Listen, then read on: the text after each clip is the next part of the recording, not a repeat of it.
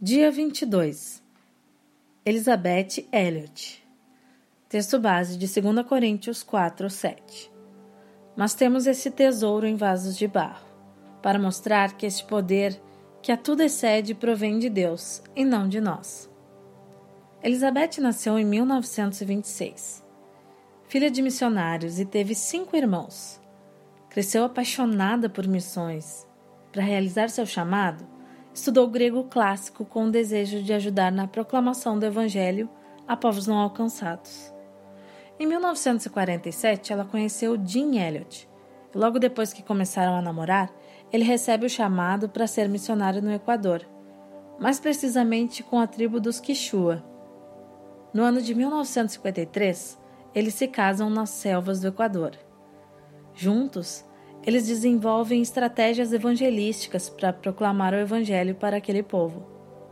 Cerca de três anos depois, ao tentar fazer contato com a tribo dos Alcas, hoje conhecida como os Vaurani, Jim Elliot e seus quatro amigos missionários são brutalmente assassinados por alguns índios da tribo. Viúva, com um bebê de 10 meses, chamada Valerie Elliot, não desistiu do seu chamado e permaneceu ali. Quase três anos após a morte dos missionários, Elizabeth é convidada a morar na aldeia dos índios Alcas. Sim, é exatamente isso que você está pensando.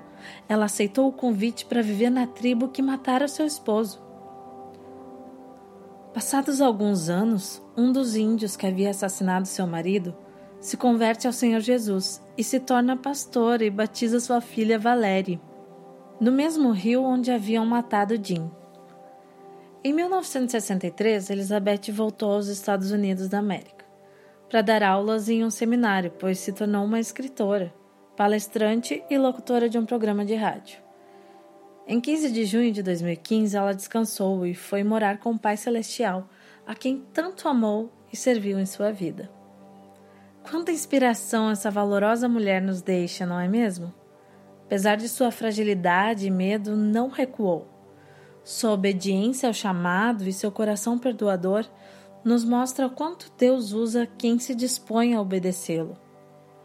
Há muitos anos, a vida dessa mulher me desafia pela maneira como conseguiu perdoar e conviver com os assassinos de seu marido, tendo em seu coração um amor sincero a Deus, obediência ao chamado e um grande desejo de resgatar vidas para a eternidade. Em seu livro, Através dos Portais do Esplendor, ela escreve: Não devemos depender de nosso nível espiritual. É só em Deus e nada menos do que em Deus que nos firmamos, pois a obra é de Deus, o chamado é de Deus e tudo é realizado por Ele e para seus propósitos. Diz ainda: a fé não elimina os receios, mas sabe onde depositá-los.